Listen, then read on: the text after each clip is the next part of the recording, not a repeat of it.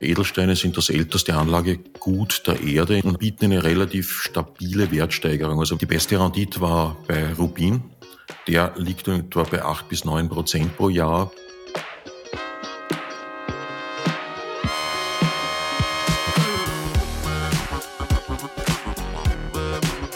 Willkommen bei Money Mindset, dem Finanzpodcast von Business Insider.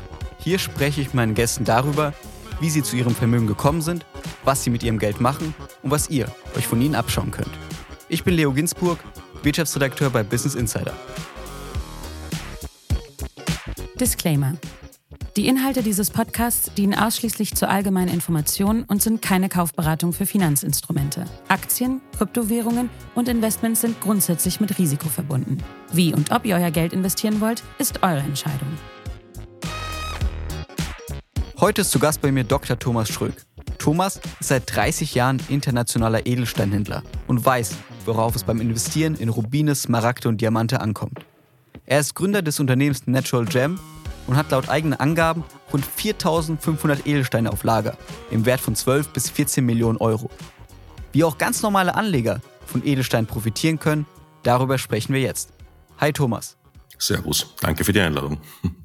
Bevor wir über das Investieren in Edelsteine sprechen, eine kurze Frage zu deinem Job. Du bist Edelsteinhändler und ich kenne Edelsteinhändler nur aus Filmen. Und dort sind es meist Männer in teuren Anzügen, die um die Welt reisen, sich in Hotels mit zwielichtigen Geschäftsmännern treffen, immer ein Koffer dabei mit Diamanten, Rubinen, Smaragden und diese Edelsteine zu monströsen Preisen verkaufen. Wie viel Wahrheit steckt da drin? Sieht dein Arbeitsalltag auch so aus? Also monströs und zwielichtig eher nicht. Edelsteine hat man manchmal mit, manchmal hat man keine mit, das ist unterschiedlich. Der Arbeitsalltag ist jedoch meistens im Büro, sehr viel auch Einkauf vor Ort, Gespräche mit den Mitarbeitern, Treffen mit Beratern, Vermögensberatern, Privatbankiers, die inzwischen auch unsere Produkte vertreiben. Wenn du sagst, viel Einkauf vor Ort, heißt das, du fliegst dann auch manchmal in die Minen oder wo Edelsteine gefunden werden und kaufst die dort direkt ein oder wie kann man sich das so vorstellen? Ja, mehr oder minder. Also ich reise schon sehr viel. Also ob das jetzt Sri Lanka, ob das Indien ist, andere asiatische Länder oder Mosambik, Sambia, Madagaskar, ja. Da geht es einerseits um Besichtigung von Minen oder wie wird abgebaut aber andererseits auch um die Besichtigung von Steinen. Also direkt eingekauft wird kaum. Die Steine werden ausgewählt, geliefert werden sie dann auf internationalen Frachtwegen sozusagen. Und wie man investiert, darüber sprechen wir gleich. Aber bleiben wir noch kurz bei diesem Thema zwielichtig, was ich am Anfang gesagt habe. Deine Karriere begann ja auch mit einer ganz kleinen Lüge. Kannst du kurz erzählen, wie du eigentlich als Edelsteinhändler gestartet bist? Ich habe mit acht Jahren begonnen, Mineralien zu sammeln. In Deutschland gibt es heute noch ein Fachmagazin, das heißt Lapis. Und in diesem Fachmagazin sind hinten Anzeigen drinnen. Und über eine Anzeige bin ich in Kontakt gekommen mit einer indischen Großhandelsfamilie. Und die kleine Lüge oder die Schwindelei, die du ansprichst, ist folgende gewesen. Ich habe mich ausgegeben als Händler, ich war 14 Jahre alt. Man hat mir tatsächlich eine Großhandelspreisliste geschickt. Ich habe bestellt, noch mit einem Verrechnungscheck der Bank of America hinübergeschickt nach Mumbai, damals noch Bombay, mit der Post. Und tatsächlich kamen die Steine und ließen sich sehr, sehr gut verkaufen. Das war mein Beginn mit 15. Wie kriegt ein 14-, 15-Jähriger überhaupt so einen Verrechnungscheck? Indem man zu seiner eigenen Bank geht und sagt, ich habe folgende Idee gehabt, ich möchte in Indien Steine einkaufen, ich brauche einen Verrechnungscheck. Und die haben mir das wirklich gemacht, der war 132 US-Dollar, daran erinnere ich mich noch. Und dann hast du den da hingeschickt und die indische Familie hat geglaubt, okay, hier ist ein Großhändler in Deutschland, dem können wir ein paar Steine schicken und vielleicht mit ihm dann ins Geschäft kommen. Ja, genau, das war der Beginn. Und mit der indischen Familie bin ich bis heute befreundet. Also wir fliegen zu den Hochzeiten gegenseitig, besuchen uns immer wieder. Ja, sehr freundschaftliches Verhältnis. Hast du denen auch gesagt, dass du damals mit 14 ein bisschen geflunkert hast? Ja, klar. Die haben das sehr charmant gefunden, weil sie meinten, eure europäischen Gewohnheiten mit so spät zu arbeiten zu beginnen wie 18 ist ungewöhnlich. Bei uns fangen sowieso alle schon mit 12 oder 14 an. Und wie ging es dann weiter? Mit 20 Jahren habe ich dann ein Juweliergeschäft aufgemacht und irgendwann wurde es mir dann aber irgendwie zu klein, weil es ist einiges passiert über meine Dissertation, also das Doktorat. Bin ich dann in ein wissenschaftliches Institut eingestiegen, habe dann Politikberatung gemacht. Und die Steine haben mich dann mehr oder minder für diese Zeit des Lebens nur begleitet. Und ab 2008 wurden sie dann wichtig, weil 2008 war die Immobilienkrise in den USA plus Finanzkrise bei uns in Europa. Und auf einmal stand ein vermögender Mann durch Zufall. Wirklich, das war ein Zufall über Freunde, Bekannte vor der Tür. Er hatte zu dem Zeitpunkt fast 300 Wohnungen in Wien und zwei Tonnen Gold und hat gesagt, ich brauche etwas, das klein ist, das leicht transportabel ist und das mein sonstiges Vermögen ergänzt. Was würden Sie mir verkaufen? Und das war mein erster großer Investmentkunde.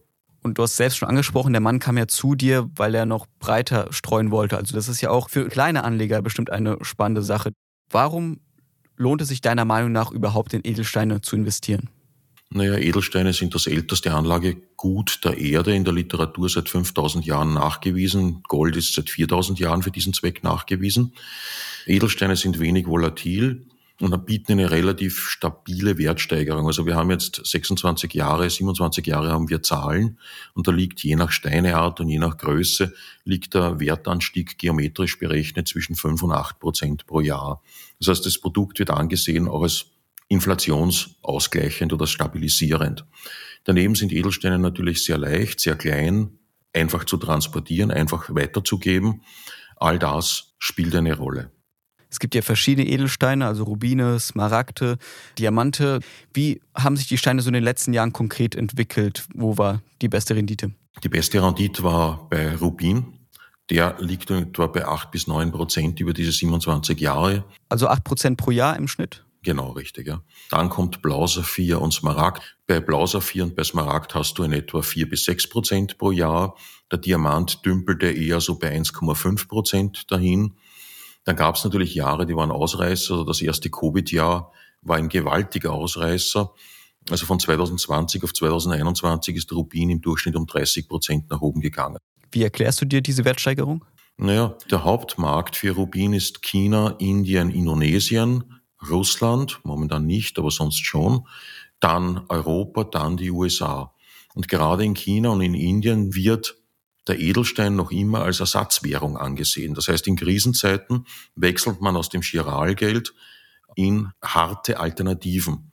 Das eben Gold, nur Gold ist sehr schwierig zu bekommen in diesen Staaten zum Teil, Indien nicht, China schon. Und wir haben also schon gemerkt, 2019 im November schrieb mir ein Mitarbeiter, der für uns in Burma einkauft regelmäßig, schrieb mir eine WhatsApp und hat gesagt, weißt du, was los ist? Die Chinesen kaufen um jeden Preis und versuchen einfach nur Bargeld loszuwerden, also Giralgeld loszuwerden. Das war der Beginn von Covid.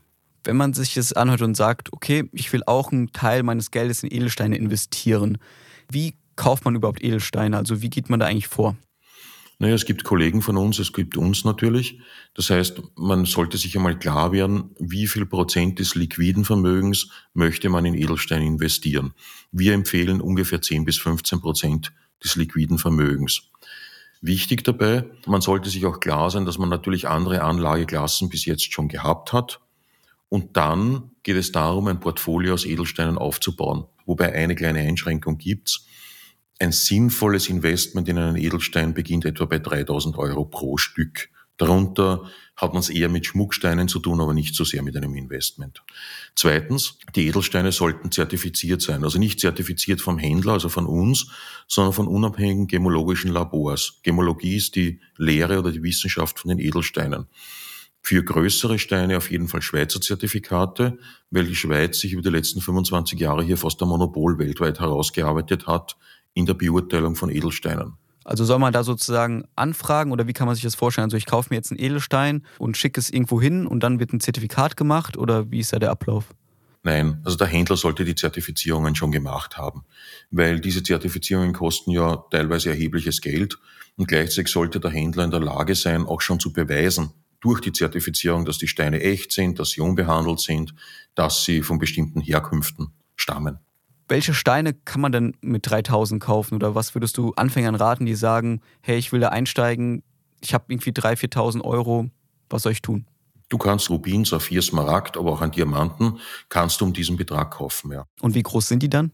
Bei einem Rubin wird das etwa sein 0,75 bis 1 Karat. 1 Karat sind 0,2 Gramm. Also das ist ungefähr eine Größe von in Millimeter, vier mal sechs Millimeter, wenn es oval geschliffen ist. Oder die Hälfte von einer Einsenkmünze, sagen wir so. Rubin hat ein hohes spezifisches Gewicht. Das heißt, optisch bekommst du bei Smaragd zum Beispiel mehr. Dort wärst du wahrscheinlich auf fünf mal sieben Millimeter ungefähr. Und bei einem Diamanten wärst du auf einem halben Karat. Das ist ein runder Stein mit einem Durchmesser von 5,5 Millimeter. Und wenn man jetzt sagt, okay, ich habe irgendwie einen Stein online gefunden oder bei einem Fachhändler, kann ich mir leisten? Was soll man mit ihm tun? In sein Bankdepot legen oder was empfiehlst du so deinen Kunden? Ich würde sagen, 70 bis 80 Prozent unserer Kunden wollen den Stein irgendwo in ihrer Reichweite haben, also nehmen ihn mehr oder minder nach Hause. Ob sie ihn dann in einen Banksafe legen oder nicht, kann ich nicht sagen. 10 Prozent der Kunden lagern bei uns wieder die Steine ein und weitere 10 Prozent der Kunden lassen Schmuck daraus produzieren. Du hast selbst schon die Zertifikate angesprochen, die man immer haben sollte, wenn man sich Edelsteine kauft. Was gibt es noch so für Fehler, die vor allem Anfänger vermeiden sollten, wenn sie sich entscheiden, in Edelsteine zu investieren? Der wichtigste Fehler ist, und das bemerken wir immer wieder bei den Touristen, wenn sie irgendwo waren auf Urlaub, es gibt kein Schnäppchen. Warum? Also wenn jemand an einem Strand irgendwo liegt und da kommt ein Händler und sagt, only for you, this ruby, normally 100.000 Dollar, for you only 10.000 Dollar. Dann ist die einzige Antwort darauf, die man sich selbst geben muss, warum soll mir dieser Händler einen hochwertigen Stein um 10.000 verkaufen? Kann er doch irgendeinen Händler, einen Großhändler in New York, in Tel Aviv oder in Wien anrufen und bekommt dafür 100.000 Dollar. Das ist einmal die erste Geschichte. Es gibt keine Schnäppchen. Passiert das oft, dass zu euch dann Leute kommen mit einem Stein und die sagen, ey, der ist 10.000 Euro wert und du schaust dir an und sagst, pff, nee, also die Spitzenreiterin war eine Kundin, die war in Sri Lanka auf Urlaub, kommt hierher mit 15.000 Euro, die sie gezahlt oder 15.000 Dollar für Steine. Wir haben es ausgewertet und der tatsächliche Wert lag bei 60. Dann genauso, es gibt einen eigenen Markt für zerbrochene Steine, die nur für Touristen zusammengefügt werden. Es wird kein Europäer, kein Juwelier, kein Händler greift dieses Material hier an. Warum sollten wir? Es ist Betrug. Ja? Und dort unten gibt es aber Märkte genau für die Touristen, nur dafür aufrechterhalten wird. Also so diese Schnäppchen und Kaffeefahrten sind zu meiden. Gibt es irgendwie Tipps, wie man Fälschung schnell erkennen kann, wenn man so einen Stein angeboten bekommt? Ein Indikator ist immer der Preis. Alles, was nach Sonderangebot und Schnäppchen aussieht, sollte einmal mit größter Vorsicht genossen werden. Aber sonst der Endkunde kann tatsächlich einen echten von einem unechten Stein nicht unterscheiden. Es gibt natürlich auch Risiken bei allen Investments und auch bei Edelstein-Investments. Was sind so die Gefahren, die passieren können, dass der Preis irgendwie fällt oder dass es doch kein lohnenswertes Investment ist? Auf was sollte man achten? Was sind so die Gefahren? Dass der Preis fällt, das war die letzten Jahre jetzt nicht der Fall, weil eher so durch die internationale Nachfrage die Preise stark nach oben gingen. Ein Edelstein hat keinen täglichen Kurs. Ja, das ist nicht Gold, wo ich jeden Tag ein Fixing habe und damit bin ich fertig. Auch die Liquidierbarkeit ist nun mal länger als bei Gold. Also die Gefahr unter Anführungszeichen ist, wenn ich ganz schnell Geld brauche, dass ich eventuell Geld verlieren könnte. Das ist eine Gefahr. Und die zweite Gefahr hat mit dem vorherigen Gespräch zu tun, eben dass jemand etwas kauft, das nicht echt oder nicht werthaltig ist.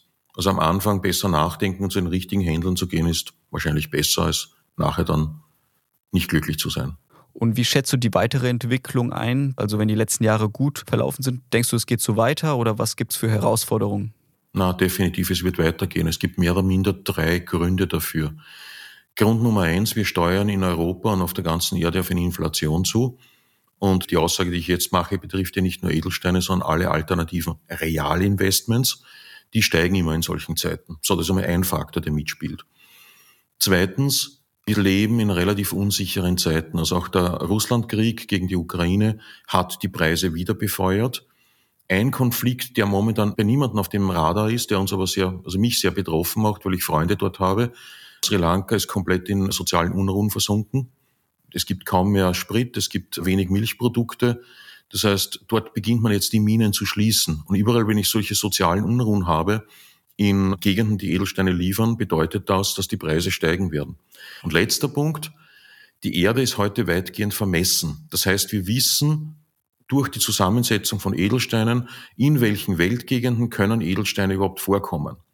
Jetzt haben wir auf der einen Seite eine hohe Ausbeutung in den Minen, also wir sind schon sehr weit gekommen. Zweitens, und das ist gut, sind sehr viele Staaten dazu übergegangen, Umweltschutzrichtlinien zu erlassen. Sri Lanka, Mosambik, Sambia lassen heute nicht überall mehr mit Schaufelbaggern graben, sondern sind sehr, sehr fokussiert schon, ihre Umwelt zu erhalten. Und alles das führt dazu, dass der Stein selbst verknappt. Und aufgrund dessen steigen die Preise. Also ich glaube, dass die Entwicklung moderat so weitergehen wird. Mit Edelstein-Investments verbindet man viele auch kritische Themen. Thema Geldwäsche, Thema Menschenrechte in den Minen. Wenn wir beim Thema Menschenrechte bleiben, also man hört dann immer von Blutdiamanten, von Minen, wo die Leute ausgebeutet werden, wo Korruption herrscht. Wie kannst du sicherstellen, dass die Steine, die du verkaufst, sauber sind?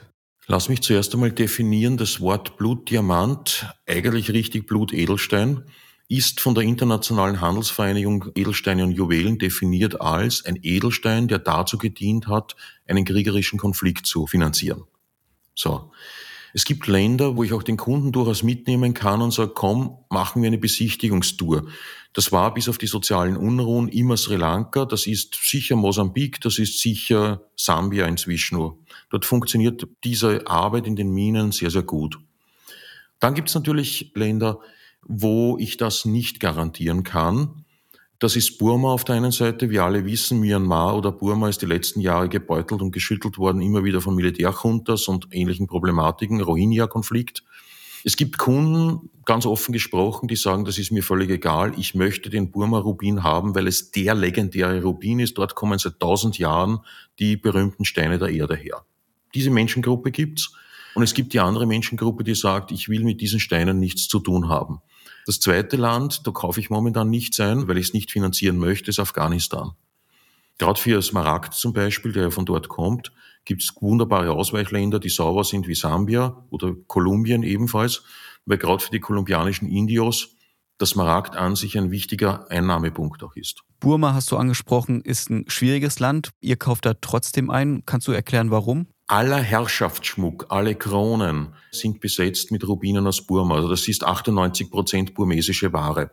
Und es gibt halt Menschen, die sagen, ich will genau diesen Stein haben. Na, dann führt leider an Burma äh, kein Weg vorbei. Wobei, das ist einzuschränken, bitte. Es gibt in Burma einen doppelten Markt. Das heißt, der eine Markt wurde immer kontrolliert von der Regierung und von der jeweils herrschenden Militärkunta. Und daneben gibt es einen zweiten Markt von kleinen Anbietern auf den Märkten. Wir haben immer nur bei den Kleinen gekauft und haben uns nie beteiligt an diesen Auktionen. Das war halt ein kleiner Beitrag. Ich nehme in Kauf, dass möglicherweise sozial nicht alles so gut läuft, aber ich versuche zumindest das Beste draus zu machen, was geht. Also du versuchst, wenn du in Burma kaufst, dann auf Minen zu gehen, wo du sicherstellen kannst, dass da keine Menschenrechtsverletzungen passieren. Ja, es geht ja nicht nur um Menschenrechtsverletzungen, es geht noch um etwas anderes. Wenn ich weiß, dass auf dem offiziellen Kanal 70 Prozent der Einnahmen aus dem Steineverkauf versickern an Menschen, die mit dem Handeln überhaupt nichts zu tun haben, dann läuft was falsch. Kaufe ich dagegen vom Kleinen, dann weiß ich, okay, der hat dort seine kleine Mine, seine Familie lebt davon und auf diese Weise erhält er sein Leben und das ist für mich in Ordnung. Und gibt es einen Stein, wo du sagst, den hätte ich gerne? Das ist so mein Traumstein, der schönste Stein, den ich kenne. Das ist einerseits natürlich blauer Saphir aus dem Kaschmirgebiet, im heutigen Streitgebiet zwischen Indien und Pakistan, weil dort die Minen nur drei, vier Jahre existiert haben, 1871, 1873, hat eine wunderschöne Farbe zum Teil. Kannst du uns diesen Stein ein bisschen beschreiben? Wir sind ja im Podcast, wir sehen leider nichts. Dann stellt euch einmal vor einen königsblauen, also wie Tinte, einen königsblauen Stein, der trotzdem extrem schön blau funkelt und der so als Einschlüsse einen ganz feinen Seidenschleier hat, dass es aussieht, als würde diese Farbe, diese blaue Farbe auch noch in Wellen zu wogen beginnen auf der Oberfläche. Ja, so etwas in der Art. Dann vielen Dank, Thomas, für die Einblicke in das Leben eines Edelsteinhändlers, für deine Einschätzung zu den Investments und danke, dass du hier warst. Ich danke dir für die Einladung. Dankeschön. Das war wieder eine Folge Money Mindset. Ich hoffe, sie hat euch gefallen. Wenn ja, lasst gerne eine Bewertung da. Folgt uns in der Zwischenzeit gerne auf Instagram. Ich bin Leo Ginsburg. Bis zum nächsten Mal.